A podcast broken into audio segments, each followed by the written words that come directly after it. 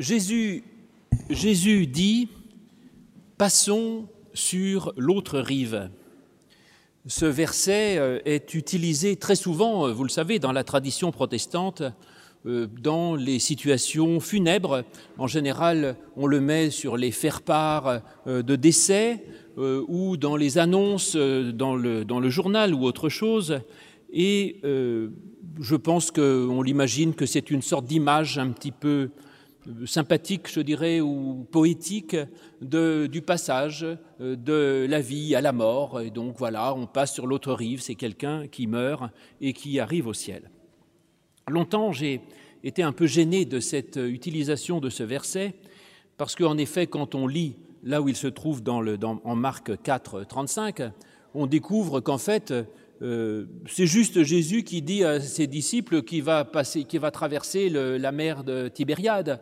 Et donc, euh, euh, il ne s'agit pas nécessairement d'une réflexion métaphysique sur la vie et la mort, mais c'est juste une indication géographique que Jésus donne et pour, pour expliquer qu'après, il, se passe, il n'est plus dans un, territoire de, gens croyants, mais il arrive dans le terrain des, des païens. Cela dit, en regardant le contexte, j'ai un peu changé d'avis. Je ne suis pas certain qu'en fait ce soit si malhonnête que ça. Parce que quand on regarde le contexte, effectivement, juste après que Jésus dise Passons sur l'autre rive, il y a le récit de la traversée de la mer et de la tempête apaisée. Or, dans la Bible, on le sait bien, la mer représente la mort, l'épreuve, la menace, tout ce qui peut nous engloutir, nous détruire, les Hébreux n'étaient pas franchement des marins, et l'eau en grande quantité, c'est l'eau du déluge euh, qui détruit tout, et donc la mer est signe de mort.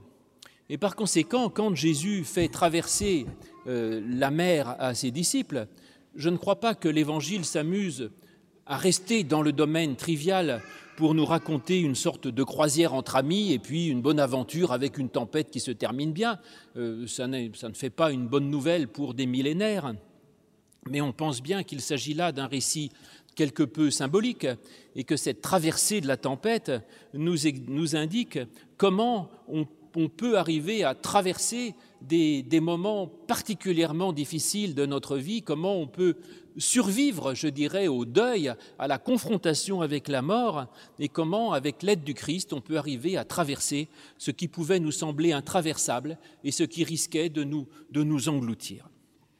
Alors il est vrai que cela peut être en particulier, cette, expérience quand on est confronté à la mort, euh, comment on peut soi-même euh, dépasser ce deuil, dépasser cette mort euh, à laquelle on est, on est, confronté pour arriver sur l'autre rive nous-mêmes et accéder à la vie. Et il est vrai aussi que ce récit de tempête ressemble particulièrement peut-être à l'expérience que peuvent avoir les, endeuillés d'être dans, une tempête d'être dans un tourbillon où, tous les repères se brouillent et où tout à coup on a euh, l'impression de risquer d'être soi-même euh, englouti par la mort. Je pense qu'effectivement il s'agit de plus qu'une croisière entre amis. Les disciples de Jésus étaient de marins professionnels. Ce n'était certainement pas la première tempête sur le lac de Tibériade à laquelle ils avaient affaire, et certainement qu'ils savaient très bien se tirer d'affaire par eux-mêmes.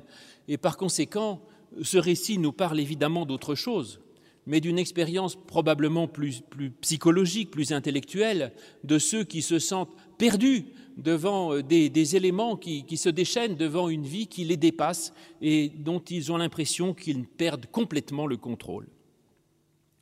Alors ce qui va les sauver, c'est euh, ce Jésus qu'ils ont dans la barque avec eux, euh, qu'ils ont pris avec eux, bonne idée, mais en même temps, vous l'avez entendu, Jésus dort. Alors ça, pour moi, c'est une bonne nouvelle.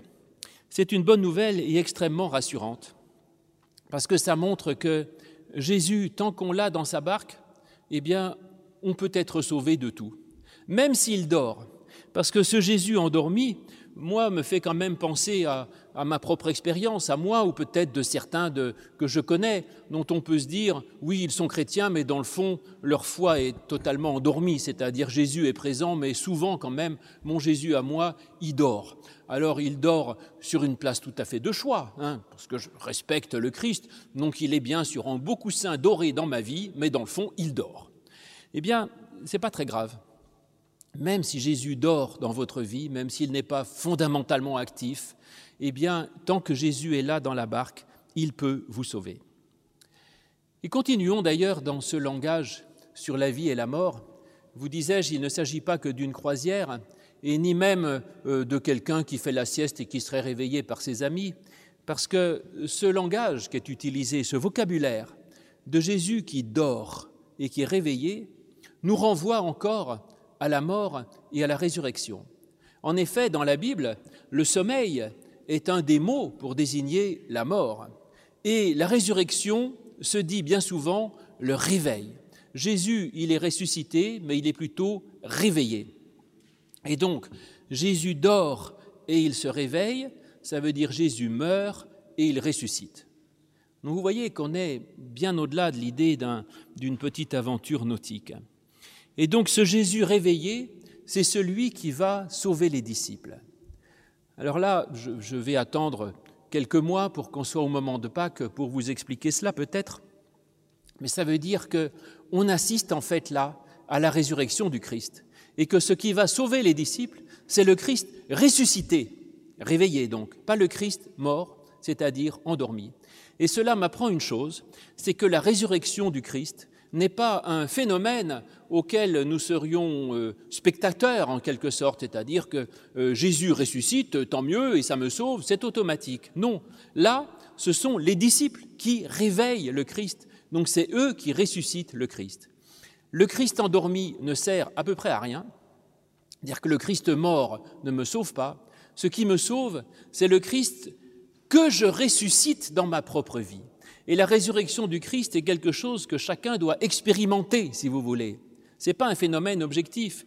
Et c'est que lorsque le Christ se réveille en moi, lorsque le Christ ressuscite en moi, que alors j'ai un sauveur capable de calmer les tempêtes et de faire se taire le vent. Alors vous me direz que je suis encore en train de faire de la récupération du texte et peut-être que je continue à, tirer euh, d'une façon un peu abusive dans un domaine symbolique, un texte qui ne le demandait pas.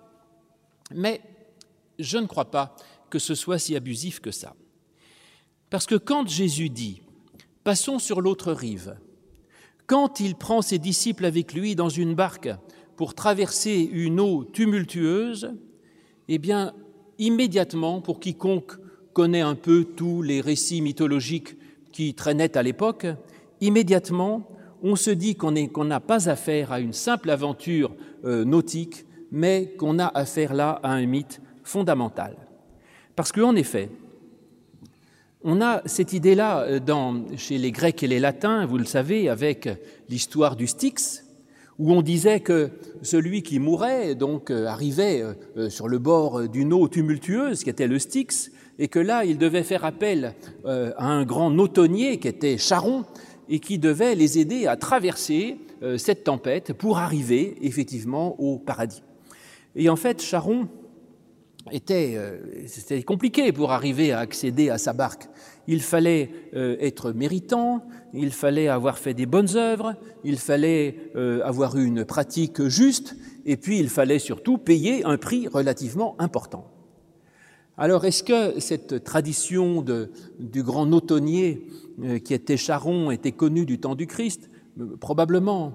Mais il y en a une autre tradition pratiquement semblable, beaucoup plus proche de la tradition biblique, qui se trouve en Égypte.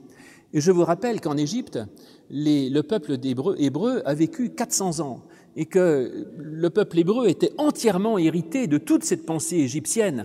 La sagesse égyptienne se retrouve ensuite dans euh, tous les récits de sagesse biblique, dans les proverbes ou dans d'autres choses. Et donc évidemment que la mythologie égyptienne faisait partie du, background culturel euh, du peuple hébreu euh, et de, des disciples du Christ et du Christ lui-même. En Égypte, voilà ce que l'on a. On a effectivement la même chose avec les mourants, ceux qui sont morts, qui arrivent face à, je dirais, à une eau tumultueuse qu'il fallait aussi traverser. Et cette fois, c'était le dieu Ré ou Ra, je ne sais pas très bien, l'un ou l'autre, qui devait aider les gens à, traverser la tempête pour arriver à bon port. Et de même, le dieu Ra euh, faisait auparavant une, une pesée des âmes pour voir qui méritait de pouvoir traverser. C'était compliqué, et puis il fallait avoir un bateau. Je crois même qu'on a retrouvé au pied de la pyramide de Khéops, on a retrouvé le, bateau euh, qu'avait construit tout en Camon pour pouvoir passer la tempête, un, bateau énorme pesant plus de 40 tonnes, je crois. Et donc c'était quelque chose qui était extrêmement euh, courant. Et puis, on le trouve en Grèce, on le trouve chez les Latins, on le trouve en Égypte, en fait, un peu partout. Euh, je crois que c'est une pensée naturelle que de se dire euh, la mort est comme une sorte de passage, et finalement, euh, comment pouvons-nous accéder au paradis? Donc les interlocuteurs de Jésus n'auraient pas du tout été étonnés que Jésus se présente comme le Dieu Ré pour mener à la vie éternelle. Quand il dit venez, traversons sur l'autre rive, et qu'il traverse une tempête, et il rentre avec lui dans le bateau, tout est en place. Simplement, tout est très différent en même temps. Et là, nous avons précisément dans les différences qu'il y a entre ce texte et la tradition, par exemple égyptienne, le, le fondement même, l'explicitation de ce qu'est la particularité de l'Évangile. D'abord, vous remarquerez que quand Jésus dit ⁇ Passons sur l'autre rive ⁇ il ne s'adresse pas aux morts, mais il s'adresse aux vivants. Et ça, c'est là peut-être où il y a une petite malhonnêteté dans l'utilisation de ce verset dans les faire-part, parce qu'on euh, a l'impression dans les faire-part que Jésus dit qu'on va mourir euh, pour ressusciter à la vie éternelle. Mais en fait, si vous lisez le récit de Jésus, il n'y a pas de mort et personne ne meurt. C'est des vivants qui arrivent à la vie en traversant la mort. Mais il n'y a pas du tout de, de, traverser des enfers euh, ou d'accès à, quelque chose qui serait de l'après-mort.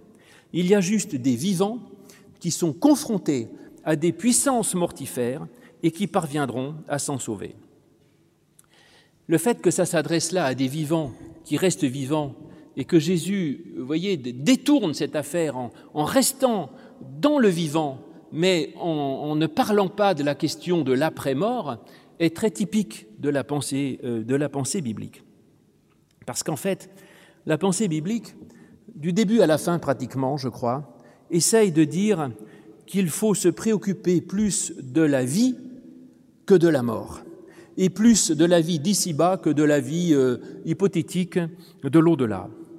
Les Égyptiens, eux, étaient obsédés par la question de la résurrection des morts. Qui sera sauvé Comment vivrons-nous après Comment faire en sorte pour survivre après la mort Le paradis, l'enfer, le jugement, tout ça?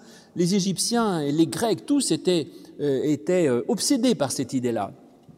L'Ancien Testament a fait le choix, le choix objectif, de ne jamais parler de cela, pratiquement. Et on le dit dans l'Ancien Testament, il n'y a même pas d'idée de résurrection des morts. Mais simplement, la question de l'Ancien Testament, c'est Comment peut-on vivre au mieux ici, aujourd'hui? Après mort, ce n'est pas le problème. Le problème, c'est aujourd'hui comment pouvez-vous vivre en enfer? Et la, tentation populaire, malheureusement, est, toujours de vouloir euh, revenir à cette question de l'après-mort, qui est pratiquement, euh, j'allais dire pratiquement interdite dans l'Ancien Testament. Et donc nous avons tous envie d'imaginer nos morts dans le paradis, et nous sommes tous, malgré tout, euh, forcément un peu saisis par la peur de l'enfer. Et cette tradition populaire, euh, voire populiste, revient toujours à la charge dans l'Église. Regardez les, les, tympans des cathédrales, où l'on montre euh, tous les réprouvés, tenus en laisse par le diable, qui les mène dans la fournaise, où on voit les bienheureux qui arrivent avec les anges, euh, où tout va bien. Bon, ils ont l'air de s'ennuyer un peu, mais enfin, en tout cas, c'est préférable à mourir dans une fournaise avec le diable. Et puis, euh, on a toujours cette idée-là qui est restée jusqu'à la Renaissance. Et la Réforme a essayé de nouveau de mettre un point d'arrêt à cette question, en disant arrêtez de vous préoccuper de la question de l'après-mort. Comment la Réforme a fait ça? Eh bien, par une doctrine très discutée et discutable et sans doute fausse, mais qui avait au moins un mérite, c'était justement de, de balayer la question, c'est la doctrine de la prédestination. La prédestination de Calvin, comme celle de Luther, euh, c'était de dire, écoutez, ne vous préoccupez pas de ce qui se passera après la mort. Dieu a déjà tout pris en charge. C'est payé d'avance. Dieu a géré. Et donc, ce n'est pas un souci pour vous. Arrêtez de vous soucier de l'après-mort, de votre salut, de comment j'accéderai, je serai sauvé, je ne serai pas sauvé, j'irai en enfer au paradis. C'est réglé. Une seule chose sur laquelle vous devez vous concentrer, c'est comment vous allez vivre ici-bas et comment faire en sorte que votre existence soit la meilleure possible pour vous et pour le monde, et que votre existence soit un, champ d'amour et de reconnaissance. Alors vous disais-je, Jésus aurait pu reprendre cette vieille idée populaire de, l'Égypte avec cette idée de la traversée, du chaos originel, et lui, le Dieu Ré, qui permet à ses fidèles de le suivre, mais en même temps, il ne le fait pas. Je vous l'ai dit, il s'adresse aux vivants, ce qui est quand même important. Ensuite, même par rapport à la mythologie égyptienne, vous remarquerez qu'il n'y a aucune condition pour embarquer avec Jésus. Il n'y a pas de pesée des âmes, il n'y a pas de choix particulier. Toute la foule, il dit, passons sur l'autre rive, à tous ceux qui sont là, allez les gars, on y va. Tout le monde est invité sans aucune condition. Tous sont invités. Et à la fin, ceux qui auront réussi à la traversée, est-ce que ce seront ceux qui avaient la plus grande foi? Non, même pas, puisque Jésus, à la fin, les engueule en leur disant Jean de peu de foi. Donc ceux qui ont traversé, c'était des gens qui étaient de peu de foi. Donc vous voyez, il n'y a aucun mérite. La seule chose qui compte, c'est d'entendre cet appel, passons sur l'autre rive, et de dire oui, je viens. Et ainsi, ce salut est offert, je dirais, à tous, quelle que soit la, difficulté. Et puis vous disais-je, Jésus, là au corps, comme cette grande tradition de l'Ancien Testament, ne parle même pas de la question de l'après-mort. Mais pour lui, la question c'est, aujourd'hui je suis vivant, comment est-ce que je serai encore vivant sur terre demain, mais en ayant surmonté toutes les puissances mortifères qui sont dans ma vie? Et par conséquent, la résurrection même à laquelle nous sommes appelés, elle n'est pas quelque chose d'après la mort physique, mais c'est quelque chose qui s'enracine dans mon existence dès aujourd'hui. Et ça, on ne le trouve pas simplement là, on le trouve chez Paul, qui utilise le mot résurrection non pas au futur, mais au passé ou au présent. Il ne dit pas si vous avez la foi, vous ressusciterez avec le Christ, mais Paul dit au passé vous êtes ressuscité avec le Christ. Et donc pour Paul, la résurrection des morts, c'est pas je vis, je meurs, je vais au cimetière et je ressuscite dans le paradis. C'est ici-bas. Est-ce qu'il y a quelque chose de neuf qui surgit dans mon existence et est-ce que je peux naître à une vie nouvelle tout en étant ici-bas sur terre? L'évangile de Jean dit la même chose. Quand Jésus dit, d'après Jean, celui qui croit en moi, il a la vie éternelle. Il ne dit pas celui qui croit en moi, il aura la vie éternelle comme récompense, mais il a la vie éternelle. Et il rajoute, il est passé de la mort à la vie. Ou encore dans l'évangile de Luc, quand le fils prodigue revient et que le père dit Mon fils était mort, il est revenu à la vie. Donc vous voyez, la question, ce n'est pas la question de l'après-mort. Faites confiance à Dieu, il a tout géré. C'est ici-bas. Comment est-ce que moi, ici-bas, je peux traverser tout ce qu'il y a de mort dans mon existence? Alors ça peut s'entendre de différentes manières. Soit d'un point de vue purement psychologique, même pour ceux qui ne croiraient pas du tout en Dieu, de dire, quand on est enfoncé dans le deuil, dans la crainte, dans la tristesse, eh bien le Christ peut nous aider à traverser ces événements euh, sans dommage. Et que tant que le Christ est un peu présent dans notre vie, même s'il dort sur son coussin, parce que bon, parfois on met un peu Jésus sur un coussin, comme ça il ne nous dérange pas trop, hein, tout va bien, tant qu'il est présent dans notre vie, alors il pourra nous aider à traverser justement ces épreuves mortifères. Ou on peut l'entendre d'une manière plus théologique et plus spirituelle, à partir de ce, beau récit dans l'évangile de Jean, du dialogue de Jésus avec Nicodème.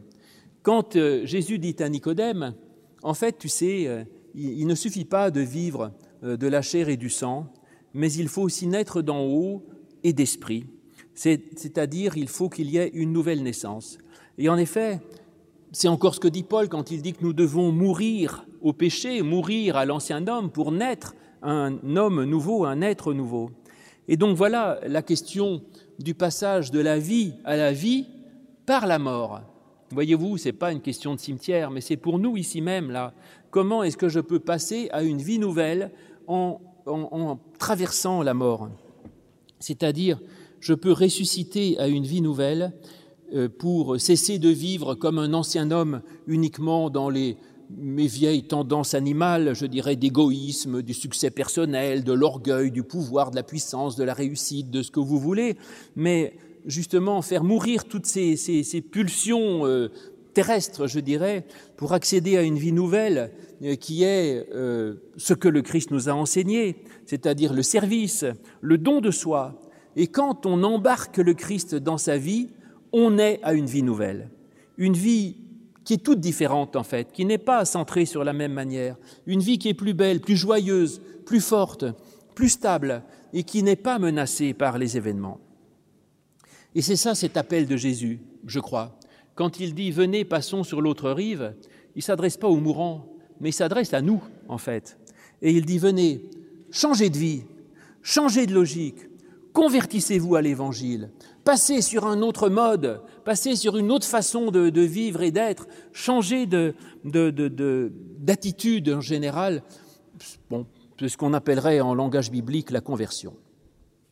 Et en même temps, le texte ne, dort pas la pilule, il ne dit pas que ça va être très très très facile hein, de, de, passer sur l'autre rive. Vous l'avez vu, euh, on a beau vouloir se convertir au Christ, à la générosité, à l'évangile, à ce que vous voulez. C'est pas si simple. Hein. Et on passe par des tempêtes. Et parce que le chemin de la vie n'est pas lisse et le chemin, le chemin de la conversion non plus. Et parfois, comme les disciples, nous avons l'impression, bien que nous ayons pris le Christ avec nous, nous avons l'impression qu'il dort. Parfois, quand nous voulons prier Dieu, nous avons l'impression qu'il dort, qu'il ne nous écoute pas. Et parfois, nous croyons que finalement, eh bien, on ne va pas y arriver, qu'on va perdre pied. Ça, ça arrive. Et si ça vous arrive, vous n'êtes ni les seuls ni les premiers. Jésus lui-même, sur la croix, à un moment donné, a dit Mon Dieu, mon Dieu, pourquoi m'as-tu abandonné? Et pourtant, évidemment, Dieu ne l'abandonnait pas. Mais parfois, on peut avoir peur, et c'est pas toujours simple. Alors, les disciples manquent de foi, c'est évident. D'ailleurs, Jésus leur fera bien remarquer. Pourtant, dans leur manque de foi, ils en appellent quand même à Jésus. Leur Jésus dort, je vous ai dit, mais il est quand même là. Et ils seront sauvés par cette parcelle de foi, c'est-à-dire ce, petit quelque chose qui les rattache à Jésus au fond d'eux-mêmes et qui fait qu'ils sont capables à un moment donné de dire Seigneur, sauve-nous. Et ça, c'est une bonne chose que l'on peut faire toujours. Parce que même quand en nous il y a tant de manque de foi, eh bien, il peut toujours y avoir assis quelque part, endormi dans un fond de, de, cale sur un petit bout de coussin, un petit Christ qui dort, il suffit juste d'aller le réveiller, s'attacher à lui et prendre cette main qu'il nous tend. Comme le père de cet enfant malade, vous savez, dans l'évangile de Marc, euh, qui demande à Jésus de sauver son enfant, et Jésus lui dit, mais est-ce que tu as la foi? Et l'homme qui dit, plus belle phrase de l'évangile peut-être, je crois Seigneur, viens au secours de mon incrédulité. Voilà, c'est ça. Saisir ce petit brin de fil de la foi qui me relie au Christ et s'y attacher fermement pour être sauvé par lui. Mais cela ne sera pas tout parce que Jésus calme le vent et la tempête, mais n'arrive pas pour autant encore à la terre ferme. Pour arriver à la terre ferme, il va falloir encore qu'il passe par trois questions. C'est comme ça. La première, c'est Jésus qui leur dit Pourquoi avez-vous peur? Avez-vous eu peur? Là encore, on peut le comprendre de différentes manières, comme tout ce texte, hein, soit un peu psychologique en disant euh, il est bien d'essayer de trouver en quoi on a peur, de désigner ses craintes, de les nommer, et que quand on comprend de quoi on a peur, on arrive à le dépasser. Bon, ok. Ou alors, peut-être que quand Jésus dit pourquoi avez-vous peur, ce qu'il veut dire, c'est que, en fait, reconnaissez que vous n'aviez aucune raison d'avoir peur. Pourquoi? Eh bien, parce que soit parce qu'on découvre que ce qui nous semblait nous menacer, en fait, au regard de l'Évangile, on se rend compte que c'est peut-être pas si grave que ça. Première chose. Ou alors parce que nous avons confiance en Dieu qui, lui, nous mènera à bon port. La deuxième question qu'il pose, c'est N'avez-vous pas encore la foi? C'est drôle parce que moi je trouve qu'ils ont plutôt fait preuve de foi, mais bon. Et donc, en tout cas, c'est un appel à rechercher, je vous l'ai dit, toujours plus ce petit reste de foi qu'il y a au fond de nous-mêmes pour construire dessus et pour le faire grandir. Et puis enfin, à la fin, c'est les disciples eux-mêmes qui se posent la question en disant Mais qui est donc celui-ci? Car même le vent et la mer lui obéissent. Et donc, c'est voilà le dernier appel à voir enfin et à admettre qu'il y a une réelle puissance dans la vie du Christ qui peut nous changer. Donc vous voyez, dans tous les cas, ce Jésus permet à des individus, ni bons, ni meilleurs, ni pires que vous, de ces individus de peu de foi, d'arriver quelque part. Tout simplement parce qu'ils ont mis Jésus dans leur barque. Même si c'est sur un coussin, bon, ils ont, même si, ils ont quand même pris Jésus. Et ils seront sauvés par le Christ. Alors même si effectivement aussi ils seront un peu bousculés, je dis oui c'est vrai, l'évangile n'est pas un chemin forcément confortable et quand on veut suivre l'évangile, quand on met le Christ avec euh, dans sa vie, il faut euh, prévoir quand même quelques turbulences, pas toujours simple d'avoir le Christ dans sa vie. Bon, il faut accepter cela et accepter aussi euh, en fin de compte d'être questionné par l'évangile. Mais finalement la bonne nouvelle c'est que je vous ai parlé de ces trois questions et en fait, aucune de ces trois questions n'ont de réponse. Donc on ne sait pas. Peu importe la réponse aux questions, tant que vous vous posez les questions, vous arriverez à bon port. La seule condition, c'est d'accepter cette invitation de Jésus qui dit ⁇ Passons sur l'autre rive ⁇ et de réveiller Jésus au bon moment. Il ne dit pas d'ailleurs euh, explicitement passons sur l'autre rive. Si on regarde le texte mot à mot, il dit euh, passons euh, au-delà. Il n'y a pas question de rive, allons au-delà, traversons. C'est-à-dire qu'il invite avant tout à passer.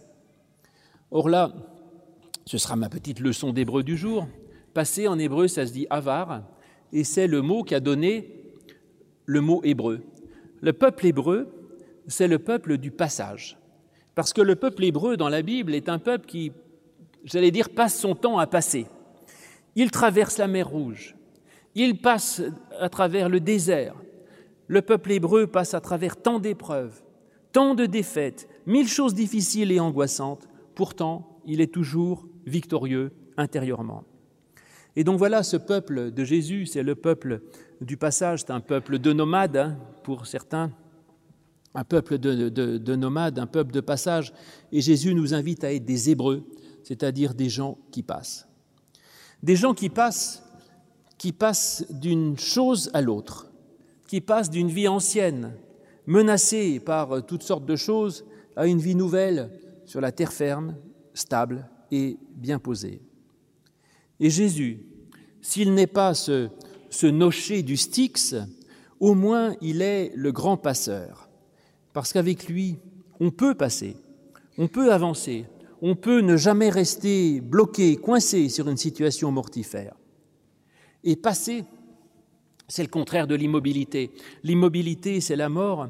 Passer, c'est évoluer, c'est changer, c'est aller de ce que l'on était à ce que l'on veut être, c'est se mettre en route, et Jésus nous fait passer. Il nous fait passer quand dans le deuil, il nous fait passer à la consolation, quand dans la peur, il nous fait passer à la confiance, quand dans le sentiment de notre misère ou de notre péché, il nous fait passer au sentiment du pardon, de la grâce, du fait d'être accepté, aimé. Et Jésus nous aide, je crois, à chaque fois à passer les caps difficiles. Et il nous invite à chaque fois à passer sur l'autre bord, nous, ici même, sans avoir besoin de mourir physiquement. Il nous invite à traverser les tempêtes qui se présentent dans notre vie pour nous amener sur l'autre rive. Et il peut le faire, sur la terre ferme, sur la terre ferme qui est comme la terre promise à laquelle arrive le peuple hébreu après avoir traversé tant de difficultés, terre où coule le lait et le miel. Amen.